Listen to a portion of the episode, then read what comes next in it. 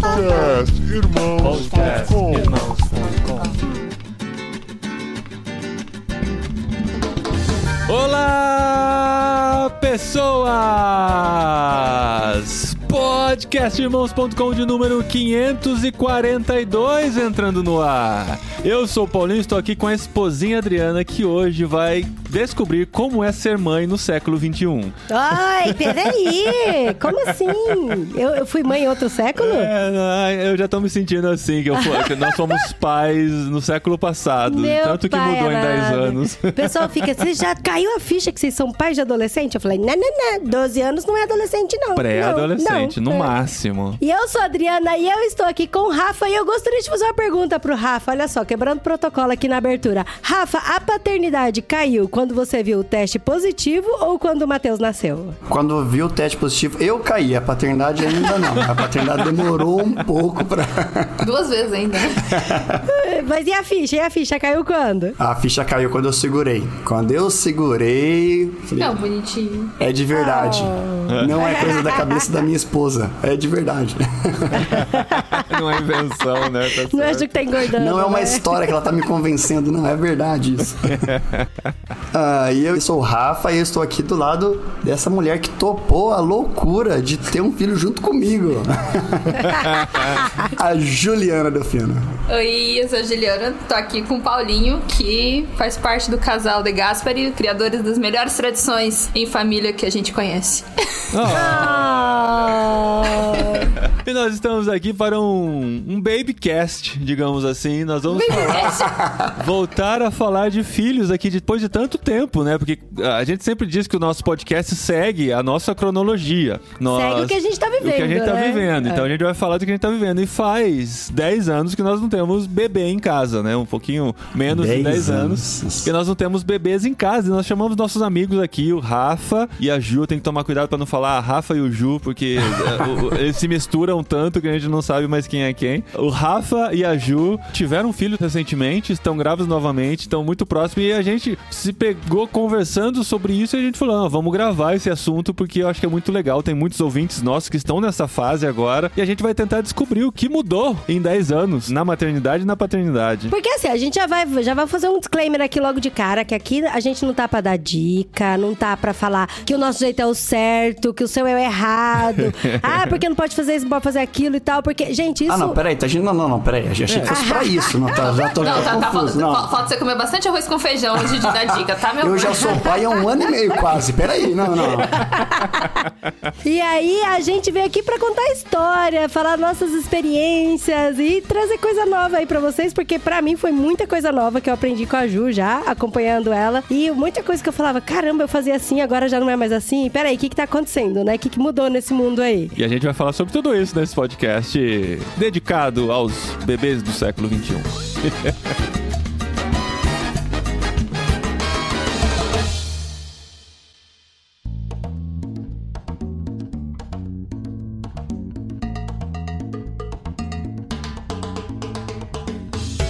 A gente pode chamar a Ju de devota de São Bento? Como que é? Como é? Conte-me Não mais, explique. peraí. É. Devota de São Bento. Um bebê fora, outro dentro. Ah, eu só conheci esse termo. Pode, pode, então. Minha mãe era devota de São É Bento. muito mais bonito do que louca. É muito mais bonito do que doida. Como... Quantas vezes vocês ouviram? Vocês são loucos? Essa pergunta a gente ouviu algumas vezes. Como vocês deixaram isso acontecer? Não, e a pergunta é, foi programado? Como É, assim, tão escapou? próximo assim. gente, o Rafa e a Ju já gravaram com a gente outras vezes, vocês provavelmente vão reconhecer a voz. Rafa já faz mais tempinho, né? Foi um pouquinho antes da gente mudar pra cá, em março de 2021, que a gente gravou sobre minimalismo, com ele e com a Nicole, do Casa Sem Lixo e tal. E a Ju gravou com a gente duas vezes já, e nenhuma das vezes com a Adri, né? A primeira vez que a Ju participa com a Adri. Que... É mesmo, Ju? É, ué. E ainda fala que é amiga, né? É. Caramba! Que foi sobre- Na minha cabeça a gente já gravou A vários. sombra do vento e o A Sombra Deuses do Falsos. Vento e o Deuses Falsos, Não, dois, literários. dois livros que eu não terminei de ler. É por isso que, que eu você não só gravou. comecei, comecei e não terminei. Olha a denúncia. E nós somos amigos já há um bom tempo, assim, desde a infância nós somos amigos, né? Até parece, porque eles são quase, têm quase a idade dos nossos Idade. filhos. não tem nem idade pra ser O quê? Peraí. Não, não tem idade pra ter filho, não. Desse Não tem idade tamanho. pra ter filho? Desse tamanho, não. Ah, Depende, se fosse na adolescência. É, desse Não, tamanho, mas mano. Nós conversamos muito, Vou, né? ficar, vou e- ficar até o final do programa fazendo conta agora pra ver se eu podia ser mãe de vocês. Não, mas uma coisa que eu tava pensando outro dia, né? A Ju é uma das fãs de Harry Potter com quem você conversou bastante quando você tava lendo. E a, Sim. e a Ju leu meio que na época, nem foi na Sim, época. e eu ouvi muito isso do Paulinho. É. Fofa, dá pra entender porque que a Ju gosta, mas você, É. eu- que isso, que preconceito. Aí a gente começou a fazer conta, assim, sabe? De que idade a Ju tinha quando foi lançado o primeiro Harry Potter e eu já era adulto já há um bom tempo, né? Então a gente. Aí que a gente deu conta. Adulto há um bom Há um tempo. bom é muito tempo. bonito Tempo, falar é. velho, né? foi aí que a gente Ele se era deu adulto conta há um bom tempo. da diferença de idade, mas é legal porque agora estamos acompanhando nossos filhos aí ah, na, na paternidade também, né? A Ju e o Rafa vivendo esse momento aí. E vocês descobriram a gravidez um pouco antes da gente mudar pra cá. Então a gente nem acompanhou de perto esse processo, foi mais a distância mesmo. Foi a distância, mas vocês foram as primeiras pessoas que a gente contou pessoalmente. Ah, olha aí. É, então, vocês faziam parte da nossa bolha durante a pandemia, a gente se encontrou algumas vezes, serviu até de combustível emocional, né? Quando a gente tava todo mundo afastado de todo mundo, a gente conseguiu manter esse contato aí, foi muito legal. E acompanhar esse processo de vocês, a gente chamou vocês aqui pra ouvir as histórias, pra conhecer um pouquinho mais de como é ser pais nesse momento, ser pais na pandemia, Sim, né? pais com Facebook, Instagram, internet, olha só. É, isso, a gente não tinha. Adri, lógico que tinha. Instagram tinha? Não, Instagram. Imagina! O é é o máximo que eu fazia era Ah, podia pesquisar no Baby mas assim, a Center. quantidade de pessoas que tem hoje. Não, não era o mesmo É, fenômeno, mas assim. Não, gente... mas por exemplo, aquele esquema de comunidade, de todo mundo trocar experiência e conversar, eu tive só no Baby Center. Eu acho que o site existe até hoje, Baby né? Center por e-mail. Por e-mail. Eu acho que existe até hoje, né, o site Baby Center. Pra mim, o Baby Center. E foi ah, tão... você que me deu essa dica, eu sim. Então, isso que eu ia É. falar. Quando a Ju falou que tava grávida, eu falei, Ju, tem um site, Baby Center. Aí depois eu fiquei até com vergonha de mim. Falei, claro, deve ter vários sites, né?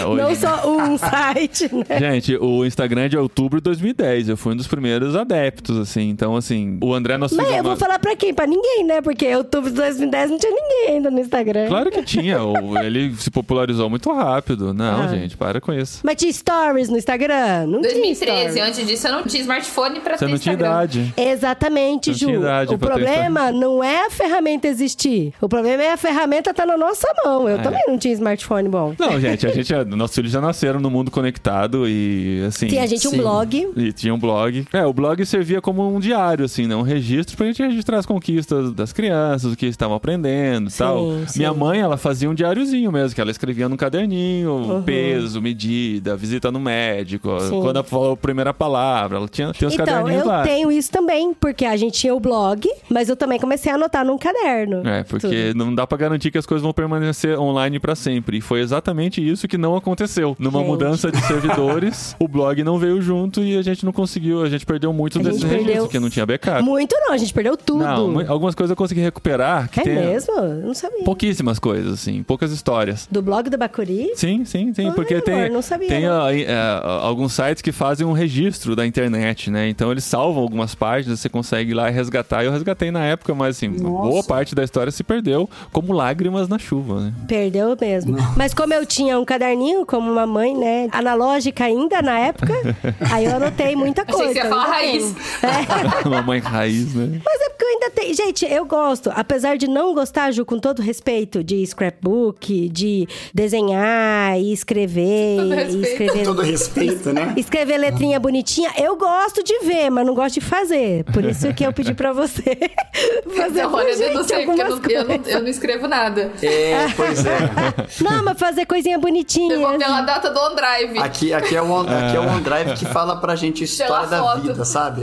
Olha cada vídeo, isso. cada foto. E não é foto É, de livrinho guardado. É. Então, mas eu tenho um livrinho, Ju, e isso, assim, pra mim eu acho legal até hoje, porque eu fiz um livrinho pros dois, né? Tanto pro André quanto pro Daniel. Só que a minha intenção era pra registrar coisas pra mim, mas também registrar pra eles conforme eles vão crescendo e todo ano, todo ano, perto do aniversário deles, aí eu pego o livrinho, conto a história do nascimento, falo algumas coisas e a gente vai agradecendo a Deus por tudo que aconteceu. Então, no livrinho tem coisas boas e coisas ruins. Então, a gente agradece a Deus pelas coisas boas e agradece a Deus pelo livramento do que foi ruim, sabe? É como que aquilo dá esperança pra gente. Então, ali eu tenho tudo. A gente tem anotado a primeira papinha, a primeira viagem de avião, a- o primeiro cabelinho, o primeiro corte. Então tem o pezinho, tem o teste de gravidez que a gente fez. Aí os meninos olham teste de gravidez Toda falam: vez. É sério que isso aqui tava no xixi? É, toda vez. Ai, mamãe, Aí ficou credo. com nojo. Aí eles pulam a página rápido, sabe? Eu falo, meu amor do céu. Ah, mas Dri, uma coisa interessante. é, A gente tá talvez caindo no mesmo erro do blog de vocês, né? Mas a gente também tinha essa ideia de ter os registros, né? Escrever e gravar tudo isso por escrito e tal. Mas automaticamente, inconscientemente, a gente foi movendo isso pro registro digital, né? A gente não posta quase nada, é muito pouco que a gente posta do Matheus nas redes sociais, assim. A gente tem um grupo bem fechado, onde é postado muito pouco ainda, né? Que é só da família. Mas a gente tira foto e grava vídeo de cada a- micro aprendizado, coisa cada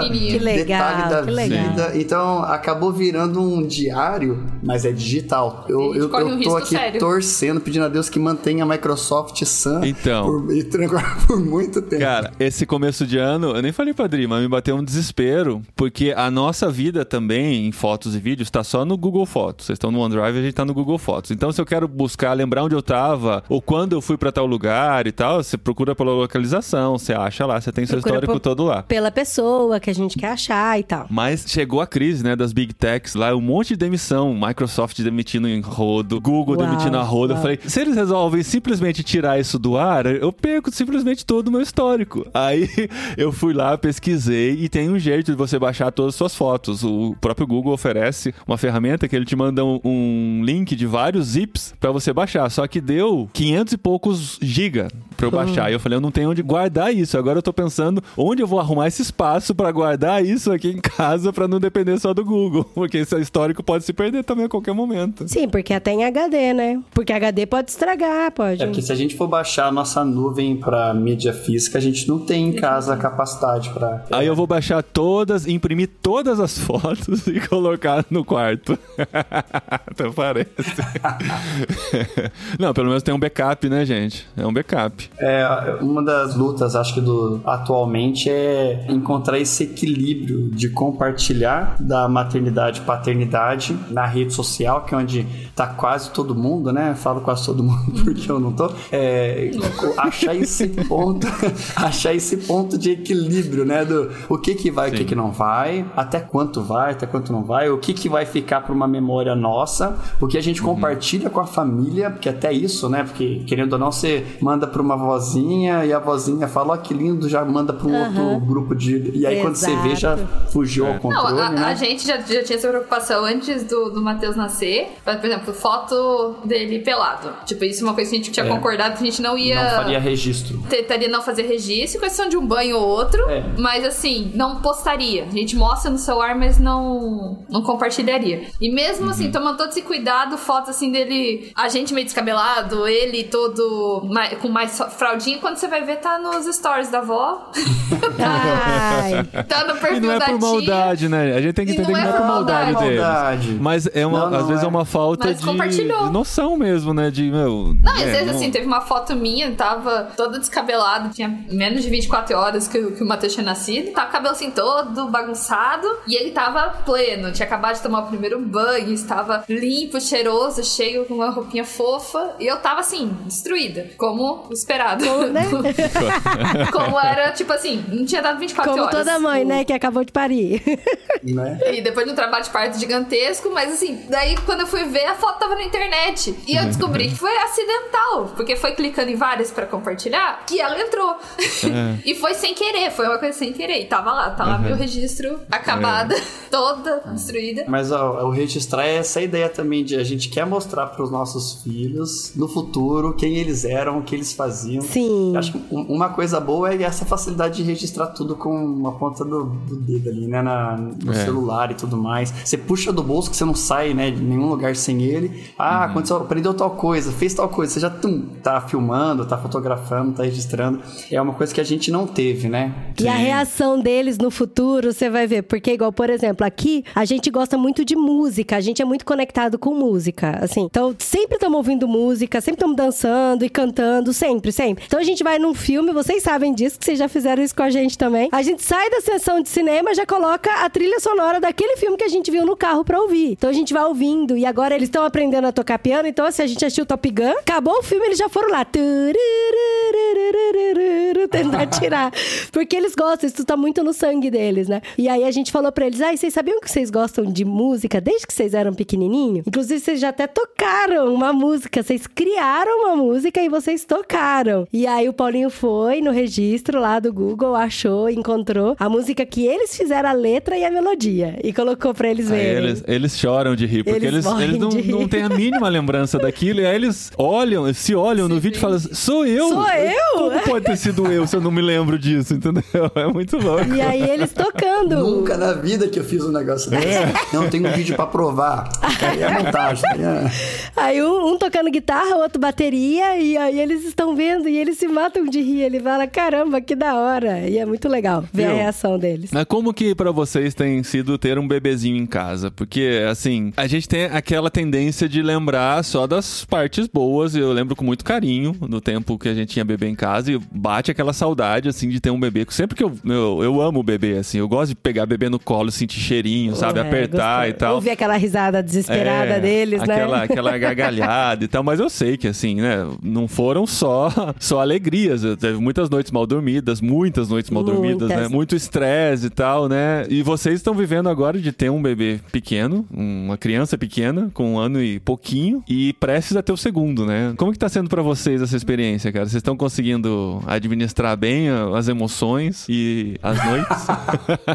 A palavra administrar parece que foi riscada da vida quando chegou. É um misto de sentimentos e, e surtos e felicidades e, e vários pequenos pontos. Que eu- a gente tava até falando assim, esses dias atrás o Matheus tava tendo noites difíceis. Só que daí a gente olha pra trás e viu que já teve noites difíceis também e passou. E é cansativo e é desafiador, mas ao mesmo tempo foi impressionante como a nossa capacidade de resistência e resiliência vai melhorando com o passar do tempo.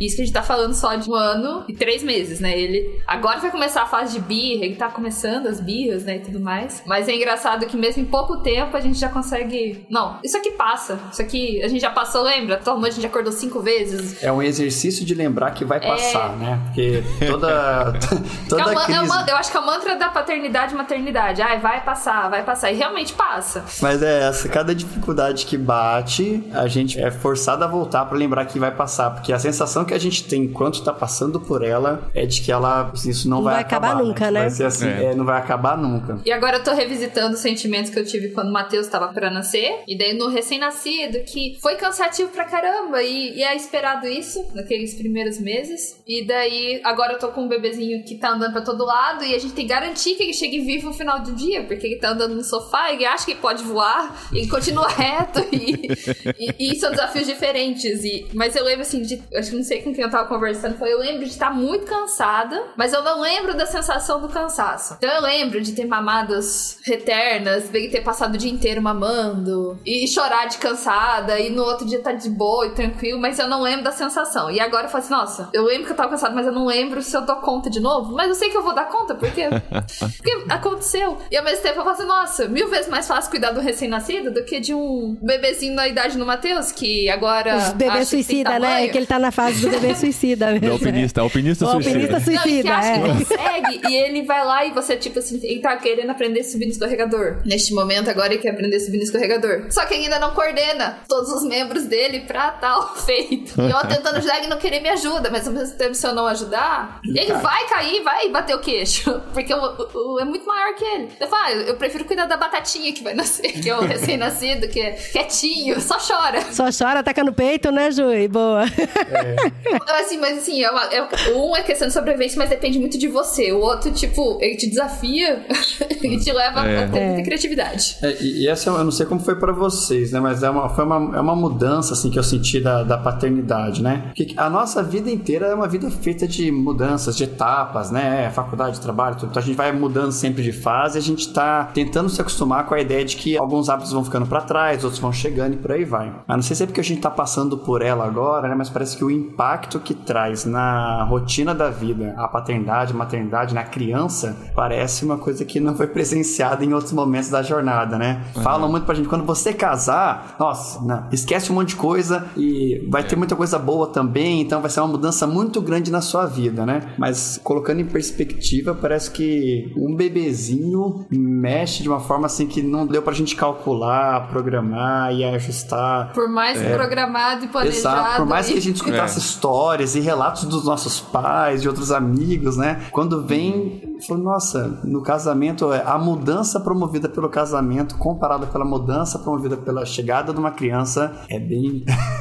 É. E não é louco como a gente começa a entender. Eu não sei vocês, mas pra mim eu comecei a entender muito melhor sobre o amor de Deus pela gente, sabe? Depois que eu fui mãe. Porque a gente faz de tudo pelas crianças, pelos filhos, assim, mas de tudo mesmo, assim. É, um, é uma entrega total, 100%, e de você cuidar. E quando eu falo que a gente faz de tudo, não é que a gente vai atender todos os desejos, todas as manhas e tudo, mas não, é a gente se entregar mesmo, né? A gente colocar o bem-estar dele. O fazer de tudo envolve até a questão da disciplina, né? Porque Até eu falar não, tem, né? Tem, tem muitas vezes Sim, que, sim. assim, o mais cômodo pra gente é ceder a birra da criança, por exemplo, e deixar ele fazer o que, que, que ele quer. Só que é muito mais difícil pra gente ter que enfrentar a situação. Então, isso que o fazer de tudo envolve até isso, sabe? A gente se desprender do nosso conforto pra enfrentar uma situação pelo bem da criança, né? Não, inclusive eu tô com Uhum. essa voz mole aqui falando, com a voz muito mole, porque a noite passada foi muito difícil, assim, pra mim, muito, muito difícil. Que o Daniel teve, ele está neste momento com uma faringite, com uma bactéria super resistente. Então não baixa a febre de jeito nenhum. A gente tá gravando com vocês aqui, mas ele tá lá na sala com febre e eu tô administrando isso também enquanto a gente grava. E a noite foi terrível,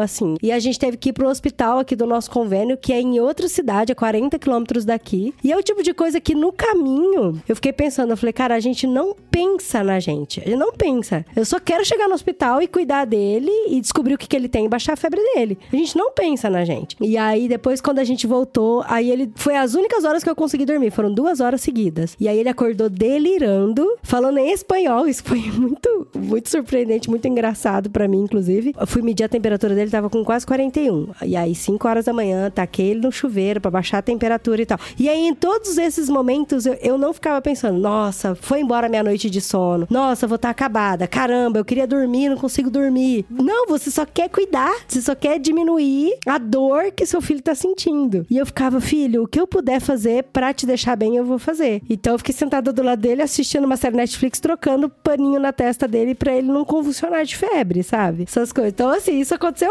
ontem. E aí eu fico pensando, né? Quando a gente. Eu acordei de manhã, acordei, né? Quando amanheceu e tal, e eu conversei com o Paulinho, eu fiquei pensando como que a gente realmente sai da nossa zona de conforto pra ter filho. E que se a gente pensa muito antes de ter filho, a gente não tem, né? Porque é difícil a gente abrir mão do nosso conforto em prol de outro. Mas é um amor muito, muito grande que a gente sente pelos bichinhos. Principalmente se a gente se concentra muito mais nesses conselhos, nessas histórias difíceis, né? Porque todo mundo vai passar por Sim. dificuldade com o filho, não tem como. Quando a gente descobriu a primeira gravidez, uma das primeiras coisas que veio na mente, é uma coisa que eu sempre pensava antes de ter filho, foi começar a imaginar as noites em claro. Não por não dormir, mas por saber que eu ia ter que, sei lá, algum dia levar meu filho pra dar um ponto porque abriu a testa brincando, ou engessar um braço, Sim, sabe? a primeira Como- vez que tivemos que levar É. pra engessar o braço. Começou, Ai, Deus, antes só disso começou. acontecer, passou tudo pela minha mente, sabe? Lembrando de tudo que eu passei, e eu não fui uma criança muito arteira de escalar coisa e tal, e mesmo assim eu me machuquei bastante, brinquei na rua, fiz tanta coisa, e meus pais passaram por isso, falei, nossa, meus filhos vão passar por, por tudo isso e a gente vai ter que acompanhar, e isso faz parte da vida. Só que se você se concentra nessas lembranças, e geralmente quando você fala com pais que são frustrados na convivência com filhos e tal, muitas vezes eles vão vir sempre desse lado, né? Quantas vezes vocês não ouviram durante a gravidez Ai, do seu gente. primeiro filho?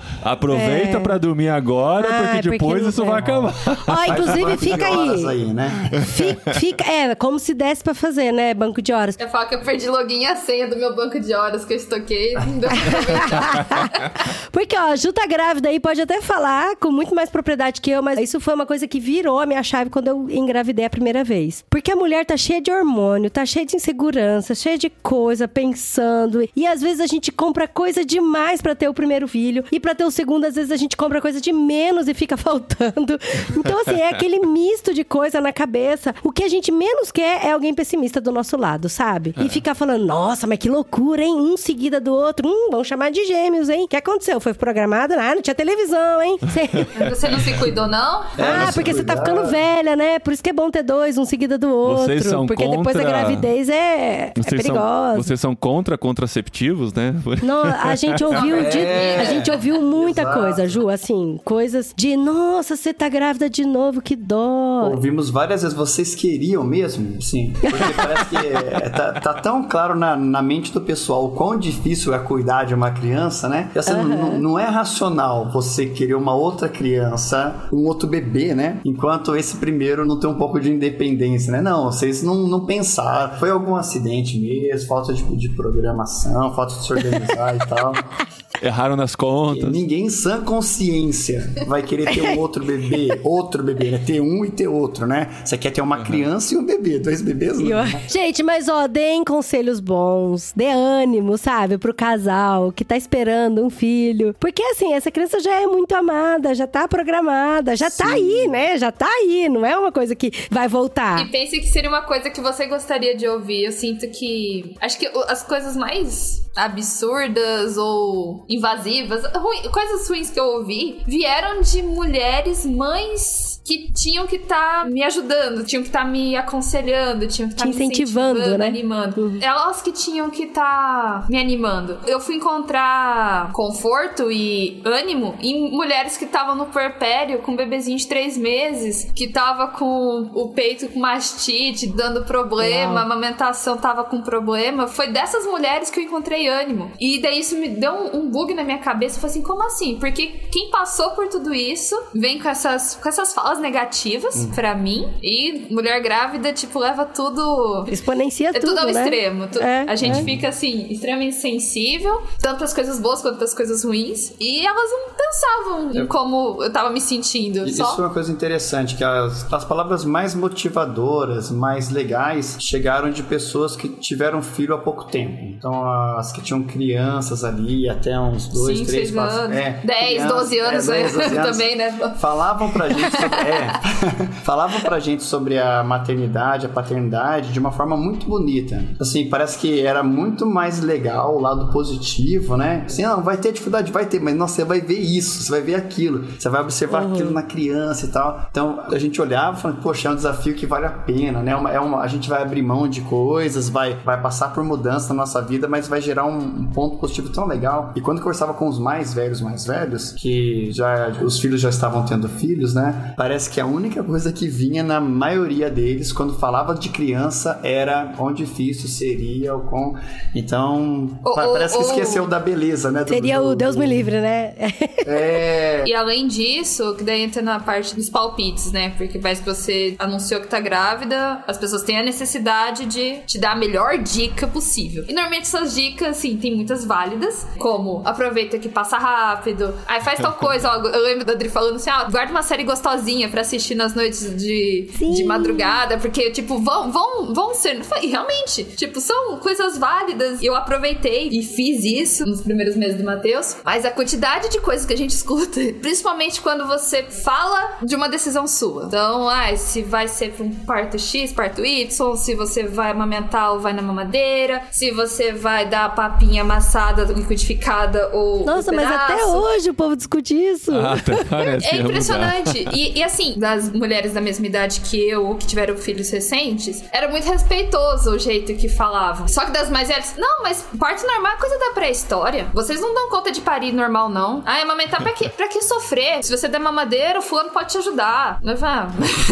Fazer mamadeira é, também dá pode trabalho. dormir com qualquer um. É, não, pode. Ah, não, porque tá muito apegada porque você não deixa com ninguém. Exato. E vem, um- vem uns comentários assim que, tipo, não É. auxilia em nada e parece que todas as minhas decisões, nossas decisões, são pra ofender a paternidade e a maternidade de outra pessoa. Sendo que, na verdade, quem tá aguentando o peso das decisões é a gente. Que você vai acordar ou não à noite. E sabe o que, que é ruim? Eu não sei pra vocês, mas pra mim esses conselhos negativos não só me machucavam, mas como eu nasci culpada já. O Daniel e o André, assim que eles nasceram, eu já me sentia culpada, já me sentia uma mãe horrível. Não Não, porque eu acho que ele tá chorando por causa que eu comi mamão e não podia e agora tá fazendo mal pro intestino. Ah, porque eu comi caldinho de feijão, por isso que ele tá com dor. Então, assim, tudo de ruim que acontecia com as crianças, eu colocava a culpa em mim, sabe? Ah, porque ele não dorme porque eu amamento, porque eu lembrei que a senhorinha falou que não era pra eu amamentar por causa disso. Então, assim, eu já me sentia muito uma mãe muito culpada. Então, aí, quando as pessoas falavam esse tipo de coisa, só sobrecarregava a culpa na gente ainda. E aí, isso ia me jogando mais pra baixo ainda. Então, assim, o pessoal às vezes não tem noção, né? Vinha lavar uma louça, ninguém vinha, né?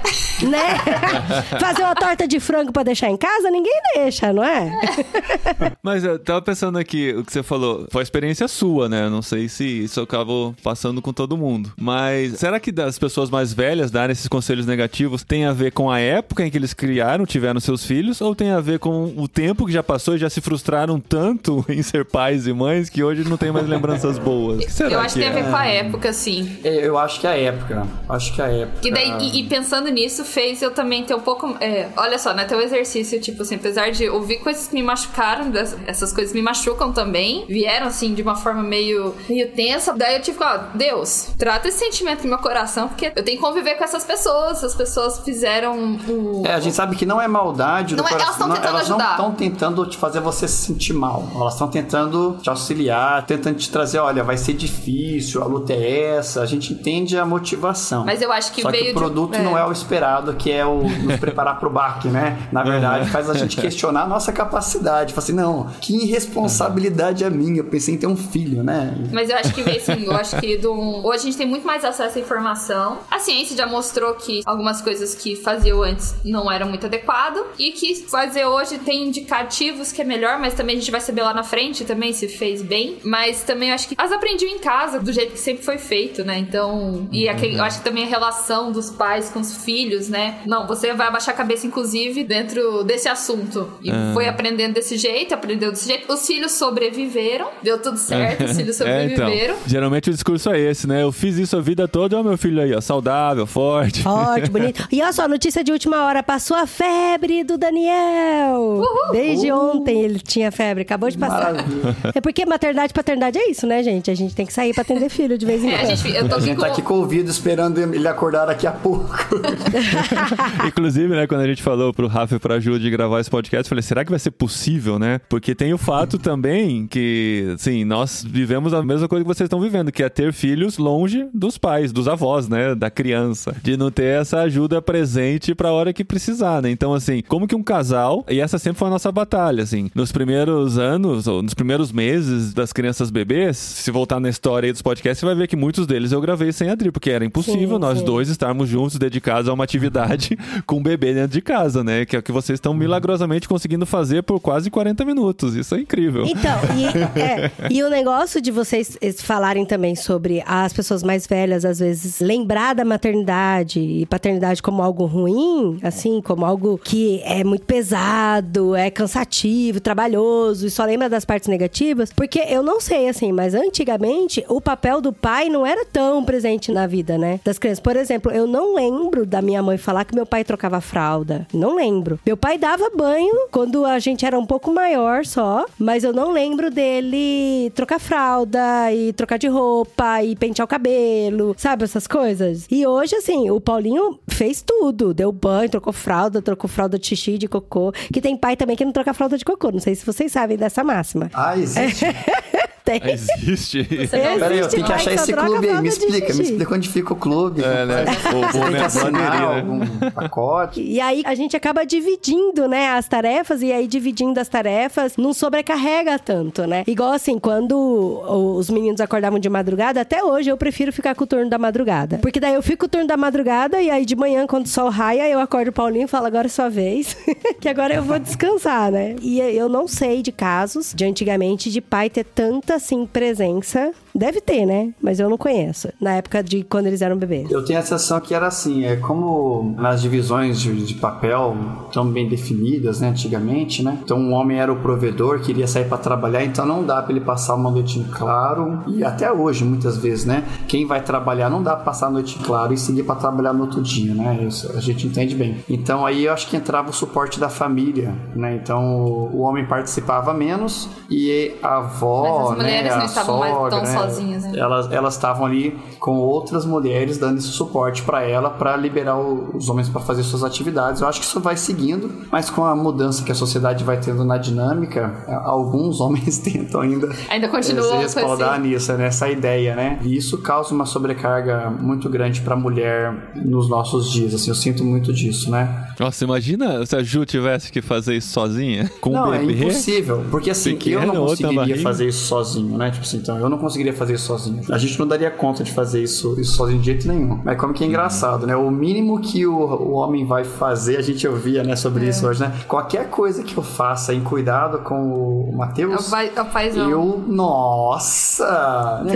Que legal! É, é. Trocou fralda! Meu Deus! Acordou que de homem! madrugada. Nossa! Tá vendo? A Ju não tem o direito de reclamar. Não, ele acordou de noite. Não, peraí. Passou o não. dia sozinho. Então é, chega a ser até. é, O pessoal estranha, né? Mas a Ju que já saiu e a deixou galera, você sozinho com o Matheus? Já. Várias vezes.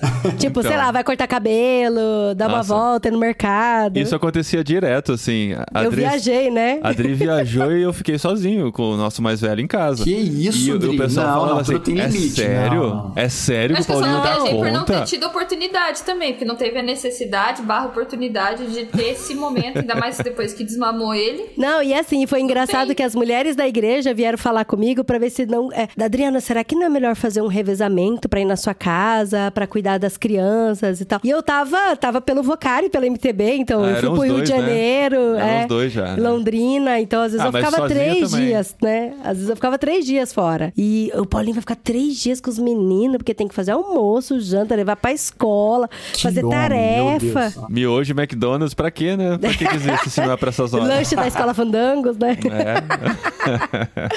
Não, gente, e assim, é, eu tô pensando aqui, né? A gente tá falando como duas famílias que são pai e mãe com criança, né? Numa estrutura um pouco mais padrão, digamos assim, mais dentro do esperado, né? De uma família. Mas Tem muitos casos, né? De mães solteiras que tem que dar esses pulos mesmo, que acontece. Situações muito complicadas. Se não tem ajuda da família, passa por bons bocados difíceis, né? Então a gente sempre tem que lembrar dessas situações. E as mães solo dentro do casamento também. Que a gente É. falou assim, os dois casos aqui representados são pais participativos na criação. Daí tem as mães verdadeiramente solo, né? Que estão, não tem um companheiro. Longe da família. Longe da É. família, ou, ou tem uma pouca família perto, mas não tem um companheiro diário, né? Dentro de casa. Mas eu acho que daí as que são casadas continuam São casadas, mas não tem um companheiro. continuam sendo mães solos dentro. Então, tipo, se preocupam É. com absolutamente tudo. E às vezes ainda trabalha fora e faz um monte de coisa. é, vale lembrar assim, a, gente trabalha de casa, né? Eu e a Ju, então a gente tem toda essa praticidade. Eu, eu saio pontualmente, né? Todos os dias. Então tem os horários que eu vou e que eu volto tal. Eu sei que. Eu não sei como que seria essa organização numa dinâmica diferente, né? Quando um sai.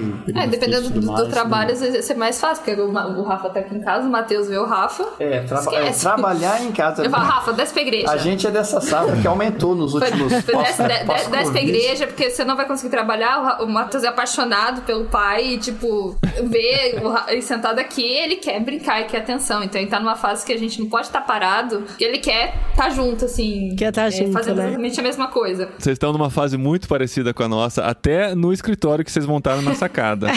que era igualzinho, igualzinho. Com os filhos pequenos, a gente montou o escritório o na escritório sacada. vira quarto, né? E a TV fica na sala com a porta da sacada de vidro, né? Ficava aquela interação assim, que por um lado era muito gostoso, né? De ser no meio do seu expediente você receber um abraço do seu filho e atenção, poder dar Sim. atenção pra ele. Mas por outro lado exige também a mais da mãe de conseguir manter a criança com menos contato com o pai pro pai poder trabalhar, né?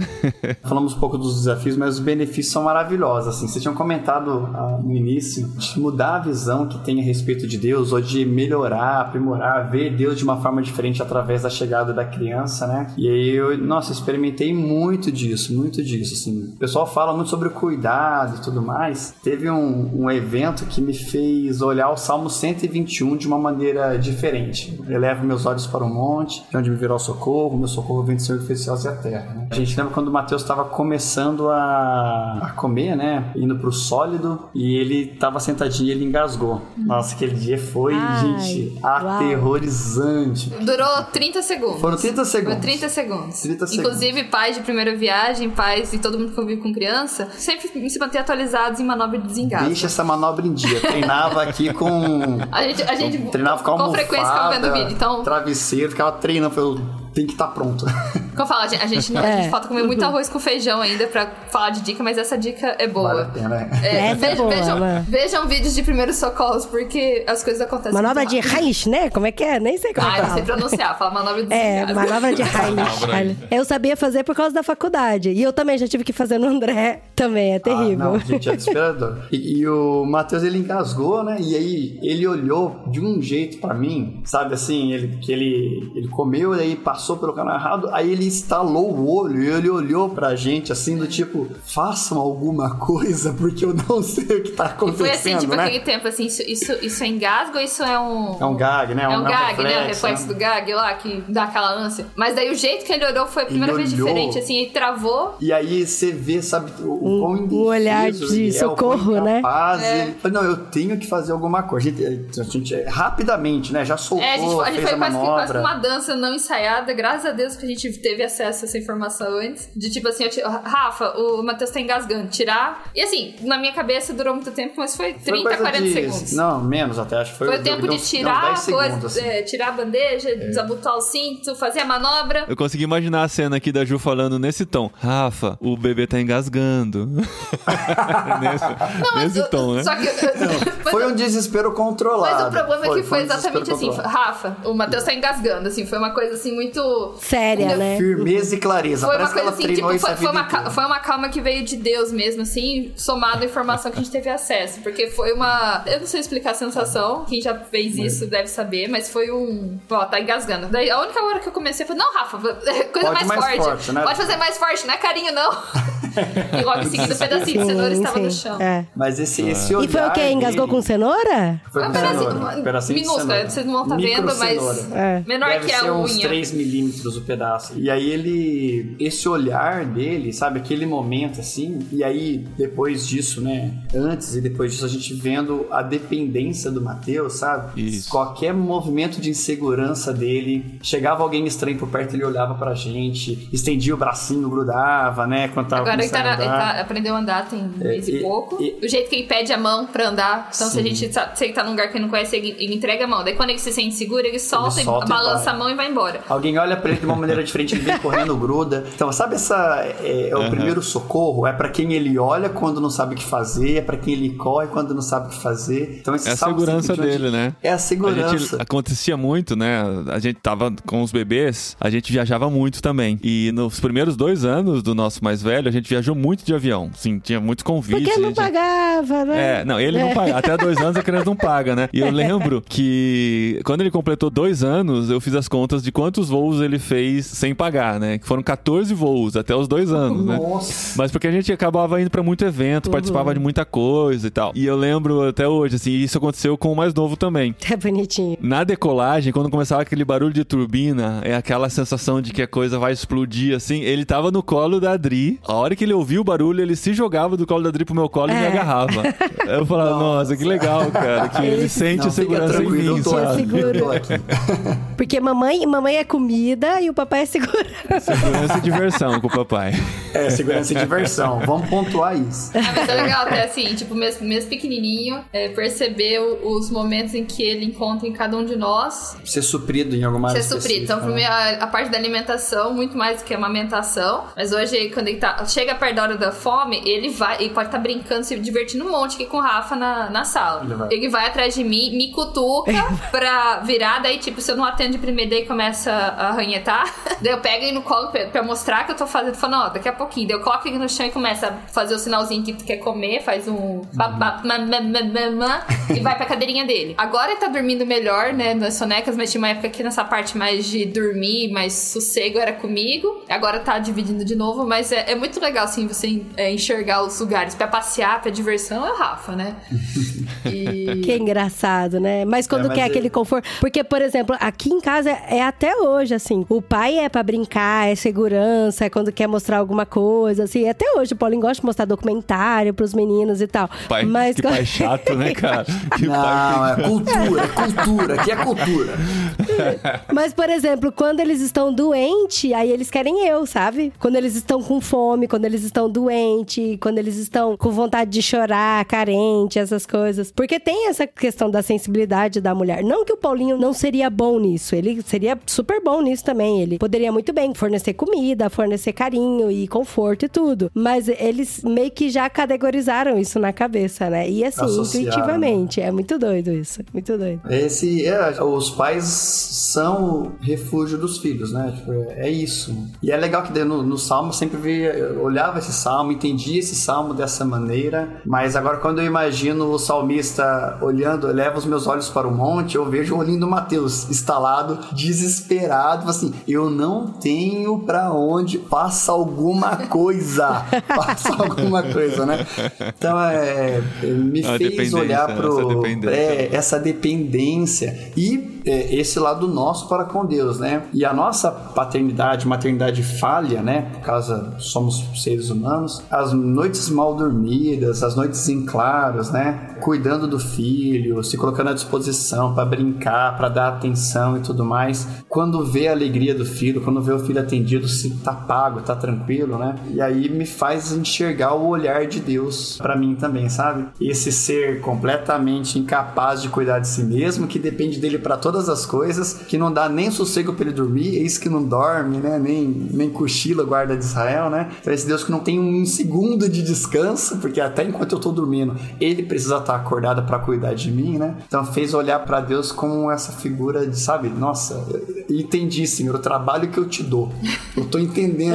Trabalho. exato, É, exatamente. como que, como que se eu, eu, por mais que eu me sinta independente, igual o Matheus se sente, às vezes, de soltar da mãozinha e sair correndo, né? Eu dei quatro passos, eu vejo um cachorro, eu já volto e corro pra você, porque eu não consigo. Eu dei quatro passos, mas eu sei onde meu pai tá, né? É muito, é. muito louco isso. E até questão de, fazendo um paralelo assim com o nosso relacionamento com Deus, eu conversei esses dias com os meninos aqui em casa também, né? Que eu falei pra eles, né? Questão de preocupação e cuidado e segurança. Eu falei, filho, alguma vez você saiu da escola e pensou, nossa, será que eu vou almoçar hoje? Será que vai ter comida pra mim hoje? Ele virou, olhou pra mim e falou assim, nossa, nunca pensei, mamãe, porque sempre tem comida pra eu comer. Ou sempre tá pronta a comida, ou a gente vai sair pra algum lugar pra comer. Eu nunca me preocupei de, será que hoje eu vou comer? Porque essa, essa, esse cuidado, é- esse sustento e essa coisa não tá intrínseca a ele. Isso é responsabilidade nossa. E ele jogou essa responsabilidade pra cima da gente e ele descansa. E ele falou: "Eu nunca me preocupei com isso, sabe? E eu achei tão legal isso, como a gente perde, né? Conforme a gente vai crescendo e vai se achando independente e a gente começa a não descansar mais e ficar preocupado com a vida, né? E ficar preocupado com o que a gente vai fazer hoje, fazer amanhã e tal, e não descansa. E aí eu sempre tento trazer, assim, na minha cabeça essa questão de se entregar, né? De descansar mesmo de verdade.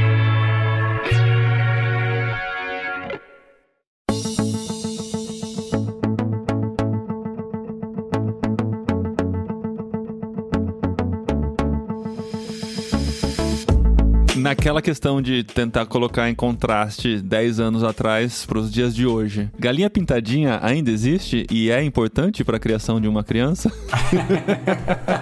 Ou três palavrinhas também, né? Não, três palavrinhas tá, a gente fala com três propriedade, palavrinhas. galinha pintadinha, eu acho que ainda é, mas não chegamos na fase É, ainda a gente do. ainda não tá na galinha pintadinha. A gente tá na fase onde a gente conversa com outros pais que estão em fase semelhante ali, né? O Matheus tá com um ano e quase três meses. E a gente fica naquela assim, um pai conversando com o outro sobre como tá lidando com a rotina e um esperando o outro falar sobre a tela, né? Tipo assim, você já expôs seu É. filho a isso, né? Aquele tabu? É, tipo, Aquele será tabu, que eu- assim, será que hora que a gente vai posso falar sobre que isso? eu né? já- Será que eu posso falar que meu filho assiste? É. A gente tem evitado a Mas tela tem ao máximo. também, só que as que a gente mas- colocou, né? Que a gente escuta muito. Não, não, não tem só na vídeo, né? Mas tem É, muito na parte música. de áudio, três palavrinhas, fenomenal. Palavra cantada. Palavra, Que é- palavra, é palavra Palavra cantada, cantada. Ainda tá. palavra cantada é, nossa, Mas tem coisa Moral. nova, palavra cantada, assim, porque os nossos gostavam também. mas eu Muito, não sei se eles muito. continuam Então, produzindo. Eu, eu- Eu como a acho gente. que- Ó, eu acho que um dos problemas do Spotify é esse, porque a gente escuta muito aquelas playlists. This is, palavra cantada, this is, Ah, três palavrinhas. Sim. E daí eles fazem um compilado maiores- e eu tô por fora. sucessos. Tá? Ah, Talvez o que a gente tá ouvindo é o que todas as crianças sempre ouviram, né? Talvez tenha coisa nova a gente não a saiba, minha né? curadoria não tá É. boa. A gente, tá, a gente tá na mão do algoritmo. A gente chamou vocês aqui pra atualizar e vocês estão fazendo igual a gente. mano. Aí não dá. então, não é- Mas a minha vida é uma viagem. Minha vida é uma viagem. Esse é é um material É muito legal de histórias. Tem animação também no, no YouTube. Mas as, as músicas Mas, contam uh, histórias bíblicas. Muito legal, assim, a forma como eles contam, a, toda a parte musical, é muito legal a musicalidade. Então vocês focam mais no áudio do que no audiovisual, é isso? Pra tentar Sim, evitar sim. o contato com a tela. Ah, É, o áudio aqui é interessante. 24 horas quase. É tanto que de vez em quando a gente fala assim, hoje vamos comer sem música pra ter um pingo de silêncio. Ah. Porque ele, daqui a pouco ele já olha, olha pra Alexa e fala, ah, ah, ah, ah. ele tá esperando, fica dando de dedo pra ela assim, ah, ah, ah. E daí você pede assim, "Ô, bota tal coisa. Daí ele começa a dançar. É. Ele olha pra gente sorrir e começa Ele a dançar. segura no rádio Ah, e que bonitinho. a se chacoalhar. Que bonitinho. Mas Então- esse- a gente tem evitado um pouco a tela. Pelo menos pela recomendação até dois anos. Mas assim, é, é uma luta diária. Porque hoje mesmo, ah, Nossa. queria muito não É, ter por pensado exemplo, nisso. se ele, agora ele tá dormindo, mas se ele tivesse acordado, já falaram pra gente, ó, se você colocar alguma coisinha pra ele assistir, ele ia estar sentado aqui do nosso lado, assistindo TV sem incomodar a gente, né? Então, Uau. a gente já viu um pouco desse efeito, que a gente usou tela em alguns, a gente usa a tela em gente alguns usa em momentos emergência. específicos. Quando falta 10 minutos pra chegar da viagem e ele tá chorando desesperado Então no tem que parar o carro. carro, vai lá e coloca É, o... às vezes no corte de cabelo, quando ele tá muito agitado no- na hora que vai cortar cabelo. Que ele é E muito como esse cabeludo. menino tem cabelo, né, gente? Nossa! Aí um ano, é- em um Nossa, ano, três como meses, indo pode? pra quinta vez já. Ele vai cortar cabelo pela quinta vez. Ele tem muito cabelo. Cabelo brota, assim, fenomenal na cabeça dele.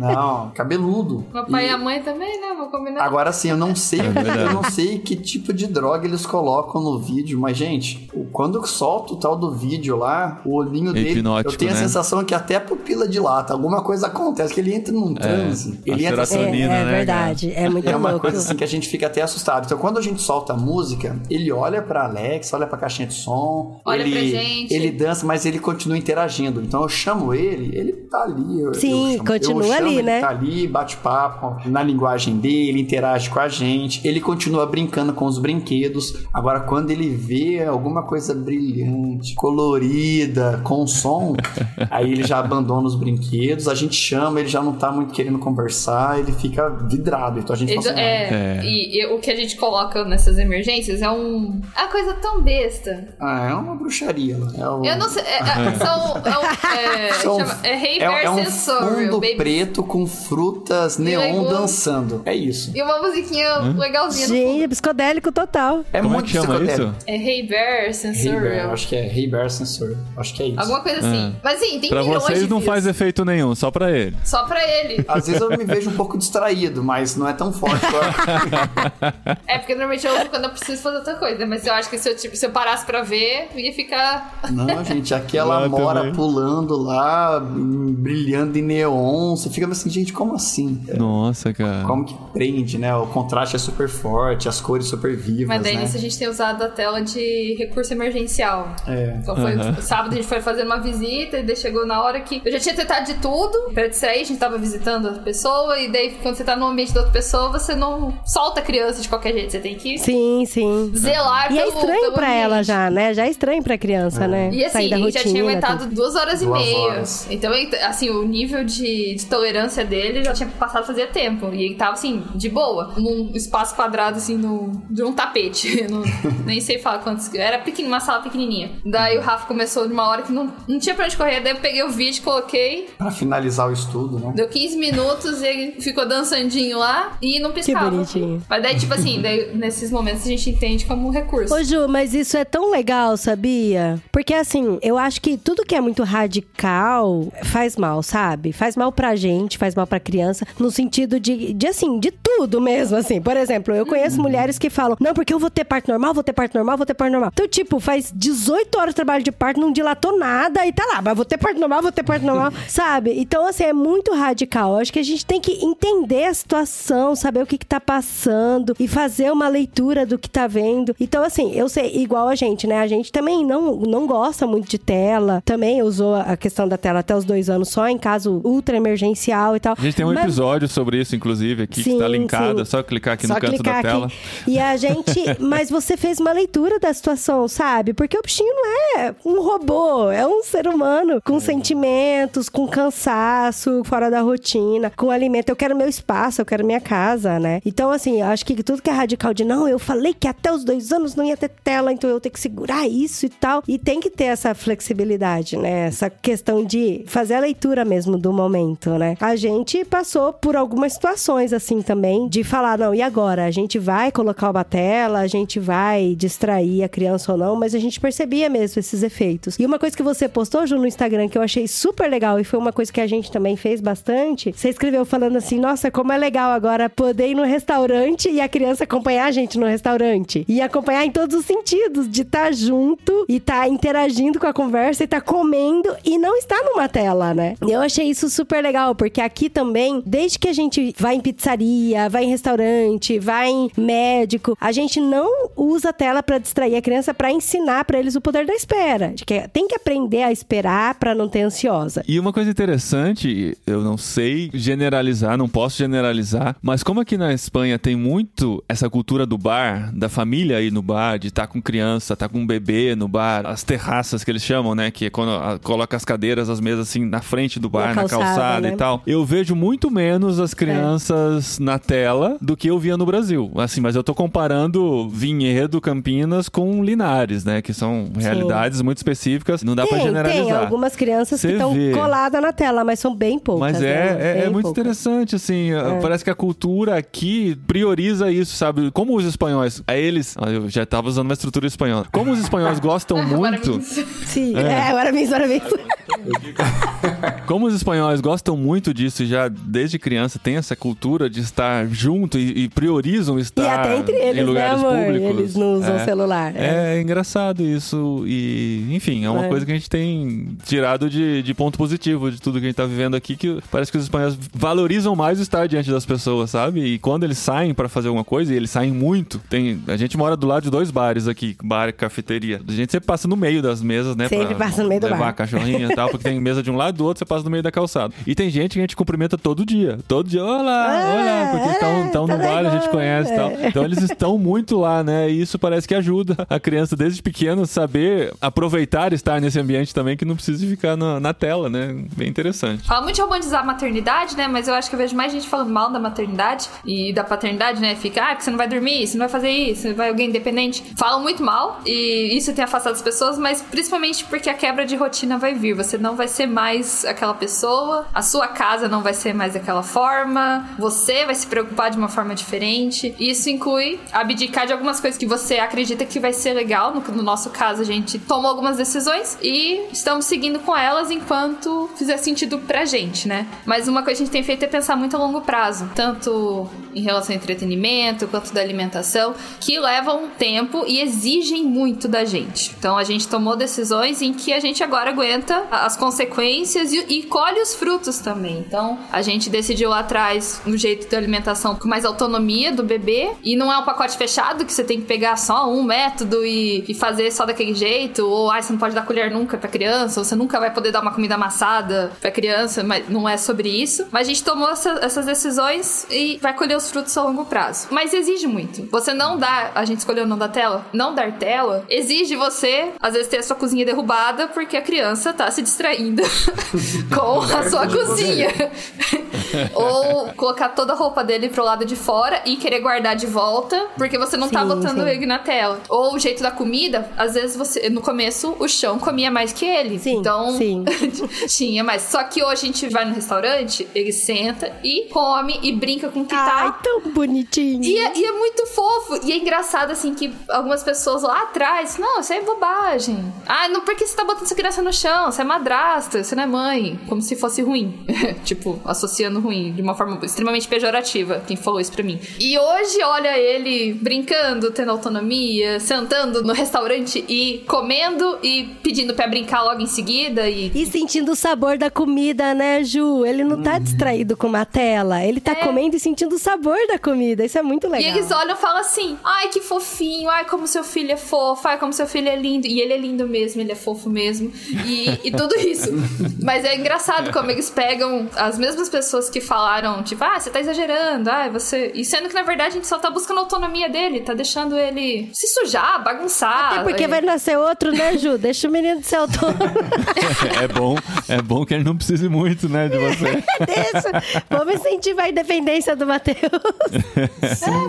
É uma, algumas coisas foram fazendo a gente perceber assim, a importância desse movimento. A gente sabe que vai dar trabalho, mas vai ser legal a longo prazo. E também o, o sentimento que a gente coloca nessas atividades. Assim. Por exemplo, organizar. A gente aqui, a gente briga com a organização, né? A gente gosta das coisas organizadas, a gente fica correndo para organizar e não somos fanáticos por organização, porque a gente bagunça a nossa organização um minuto depois, né? A gente é muito bom nisso, né? Nossa, a gente é rápido. Mas a nossa relação com a nossa relação com a organização ela é muito mais de peso, sabe? Porque assim, se eu não estiver organizado, eu não consigo trabalhar, né? Então, e a gente viu séries, documentários sobre isso, falando assim, não, apresenta pra criança isso como uma forma mais leve, né? Como uma brincadeira e tal. Apesar que, informações até a própria Marie Kondo desistiu do terceiro Ah, você viu? Você viu? Com, ter- com três filhos é impossível ter a Pediu casa água. arrumada. Pediu água.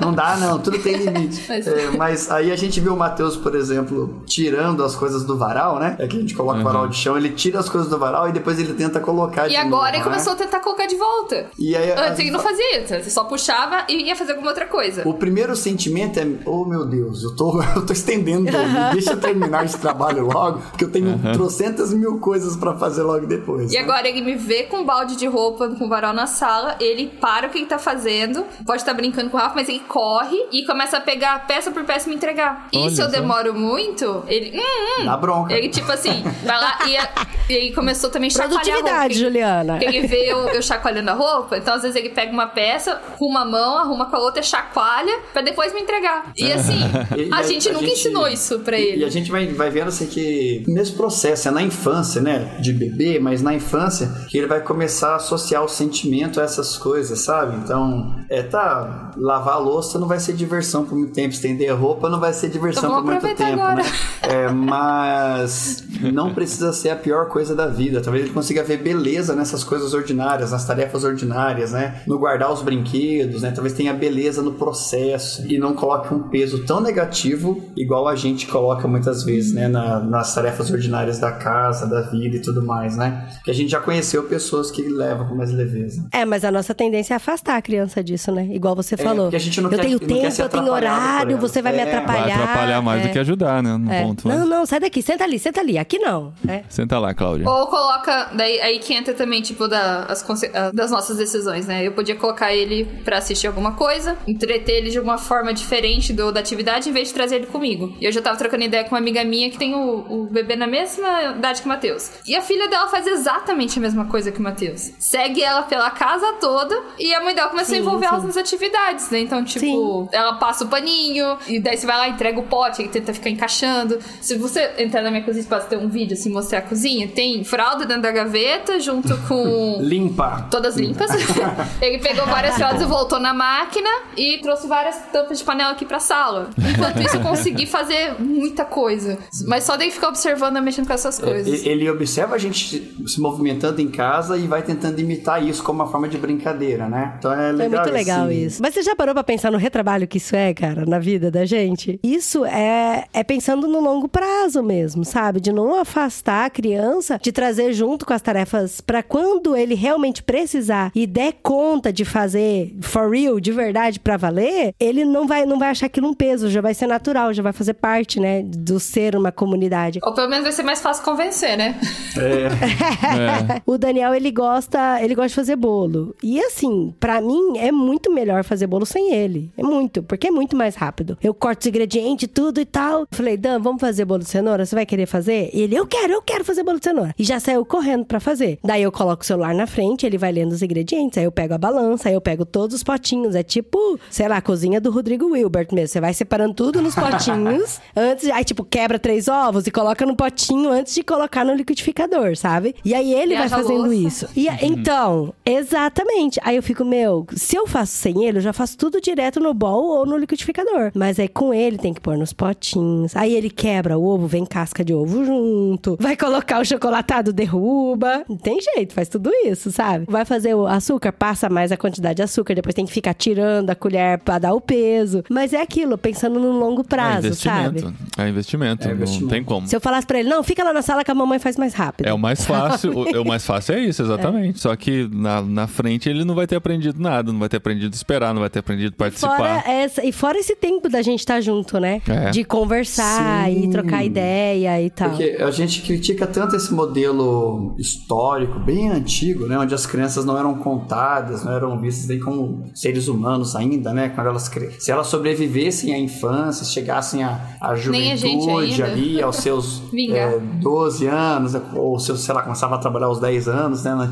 Muito, muito tempo atrás. Aí conta a criança, aí ela- ali ela é importante. né? Então a gente entende que esse modelo, poxa, isso é horrível. Onde já se viu não contar a criança como ser humano, né? Nasceu, tá ali, né? Tá sendo gerado, é uma vida, né? Mas a sociedade ainda hoje, a gente tem avaliado no Google, né? A gente é avaliador do Google nos lugares que a gente vai, né? Local Guide. E che- local guide. E chegando o Matheus, a gente começou a sentir falta de algumas coisas dos espaços que a gente visita, né? Um deles é tem opção para criança, tem cadeirão, tem uma área para criança poder brincar, né? É, Gente, a não ter cadeirão restaurante é o ó, né? Que não, isso? é o fim do mundo. É o fim do mundo. E a gente começou a reparar, o, é, porque antes a gente não tinha bebê, não tinha criança, não, tinha, uma- não era uma preocupação nossa, nunca sentia Nem falta. passava pela cabeça, né? Nem passava pela cabeça. E agora a gente olha fala, não. Nossa, não tem gente, fraudário, fraudário. no banheiro masculino. Não ter fraldário em banheiro masculino, É. às vezes não tem nem no feminino, né? E desculpa a comparação, mas a gente tá na fase de procurar se é pet friendly.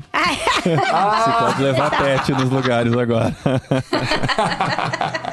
Ai, olha, mas a gente já foi em lugares que tinham espaço para pet, mas não tinha espaço para criança. É, tem Olha um- uma parada. que a gente faz na Caramba. viagem. Tem- que e ele- tem um anúncio gigantesco, assim, é, tipo, aqui o ah, seu pet é bem-vindo, mas não tem Mas uma seu opção filho não. pra criança. É, o assim, não, trocador não- é é- horrível, é, não tem um é- tapete com Não tem um brin- brinquedinho. Nada, nada, nada. Tem uma área para vender acessórios para pet, mas não tem. Que serviria para criança? Sim. É. Uma bolinha, Mas, né, é, peludinha? Aí- aí a Bolinha, gente- mordedor, tudo, tudo igual. A gente vai reparando que, embora essa ideia super retrógrada, ultrapassada, né, de criança ser contada, tá presente hoje, né? Aqui em Campinas, restaurantes que crianças não são bem-vindas, né? Crianças, restaurantes Gente, para verdade. adultos e tal. A gente fica percebendo. Ou a criança que... quieta com a, a cara enfiada no celular. É. Ela é muito mais bem vista, a família é muito mais bem vista do que a criança que tá, às vezes, jogando a comida no chão ou que tá fazendo um barulho de criança. E como aquela família ali começa a receber olhares tortos. Eu acho que a sociedade ainda não tá legal, assim, nesse sentido de, ah, a gente é totalmente aberto à presença das crianças por aqui, a gente vê que isso não é uma... E isso vai chegando nos lares também, sabe? Porque a gente não quer criança no restaurante porque a gente quer um restaurante tranquilo. É. E aí a gente quer uma casa tranquila. Então, ou é uma casa sem criança, ou é uma casa com uma criança que não faz barulho nenhum, né? Então, essa criança a gente sabe Exatamente isso que eu ia falar. Não é legal. É que o padrão de criança tá mudando, cara, infelizmente. E a gente tá ficando fora desse padrão, e isso é bom, porque o padrão de criança hoje é ficar com a cara enfiada na tela e quieto. Então, a criança que tá muito agitada, que tá brincando, que tá correndo, fazendo bagunça, dando risada alta, dançando, é uma criança que incomoda. E é uma criança fora do padrão, porque tudo que é fora do padrão incomoda, né? Eu, por exemplo, levei meu filho pro oftalmologista, porque eu desconfiava que ele precisava de óculos. E aí ele chegou, gente, ele sentou numa cadeira estofada, de rodinha. Ele tinha seis anos de idade. O que, que ele ia fazer? Ele ia rodar na cadeira. É claro, eu com 40 anos vou rodar na cadeira também. Porque ela é macia, estofada. E a- sabe aquela rodinha brilhante que desliza? Ele começou a girar na cadeira.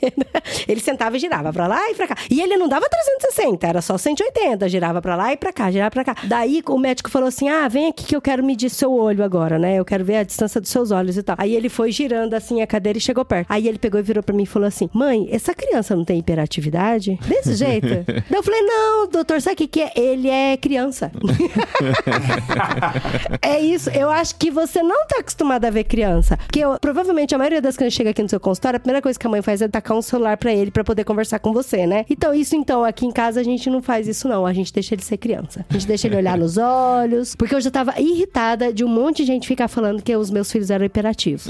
ah, porque porque esse menino é hiperativo. Porque ele chega da igreja e quer jogar bola. E é normal. E ainda bem que a nossa igreja apoia isso, inclusive Inclusive, tem até um, um espaço de campinho lá para as crianças poderem jogar bola. Mas fica, acho que essa criança é hiperativa, hein? E aí, quando o médico falou, eu falei, não, foi a gota d'água. Falei, não, doutor, você não tá acostumado com criança mais. É isso, gente. A gente tem que viver nessa realidade e entender que nós temos o nosso chamado, né? Como pais, como mães, como criadores, cuidadores, de construir a nova geração aí que tá em nossas mãos. Aqui a gente é responsável por ela. E eu queria terminar com um conselho que eu já repeti aqui algumas vezes, mas pode ser que as pessoas não tenham ouvido os episódios anteriores, que tem a ver com o conselho da tia de aproveite que vai passar rápido. Porque Esse é o melhor conselho. é, porque a gente vive muito naquela coisa de esperar a próxima fase. Ah, depois vai ser melhor. Quando ele começar a andar, vai ser melhor. Quando ele começar a comer sozinho, vai ser melhor. Quando ele trocar a própria roupa, vai ser melhor. E deixa de curtir a fase que eles estão agora. Você pode usar o vai passar como esperança. Ah, isso vai passar como esperança, mas não torcer pra passar. É. O tempo, o tempo tá levando um momento difícil e vai estar levando um momento alegre também. Esse Exatamente. eu acho, É o mais difícil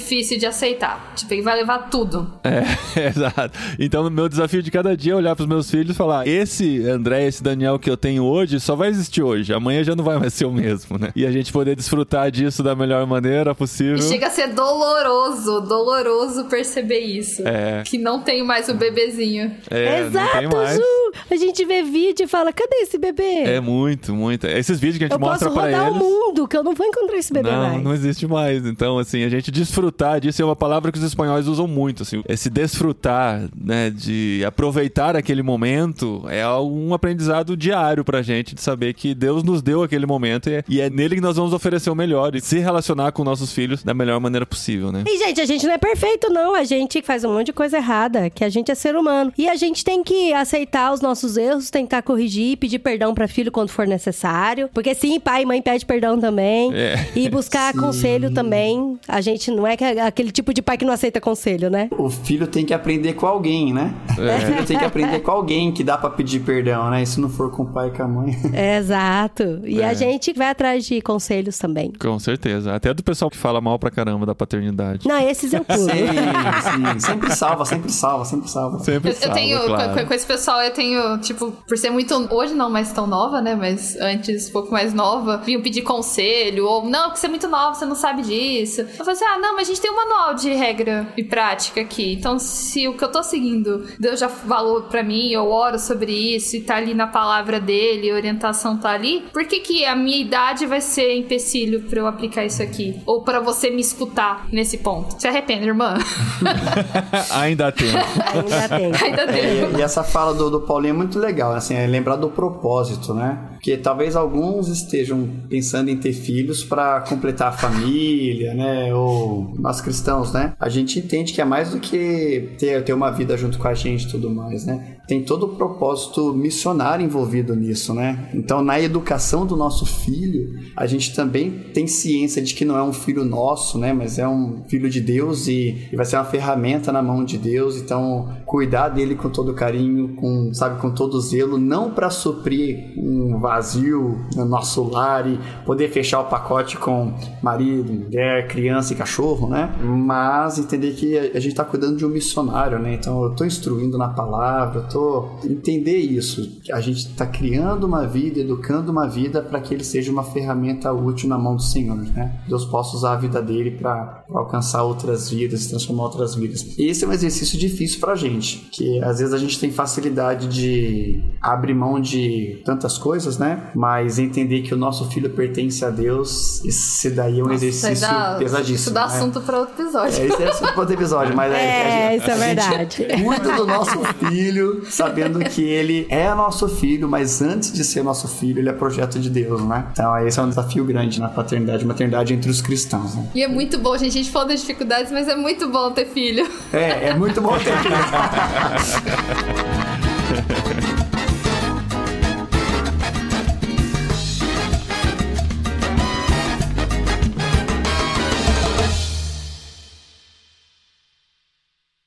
E o Matheus deu conta, hein? Não, Dormiu esse tempo o todo. Matheus tá de tô parabéns. Eu fui olhar já algumas vezes ele ali. Você pôs espelhinho embaixo do nariz pra ver se tá respirando, aquelas coisas.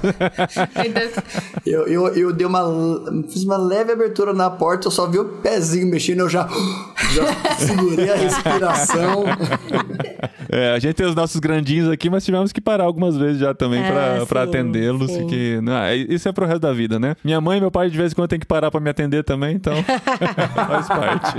Gente, até com um bebezinho de um ano e três meses, você consegue duas horas e pouco pra bater papo. Aí, ó. Olha a esperança, olha aí. a esperança. Não desanimem. Ah, é.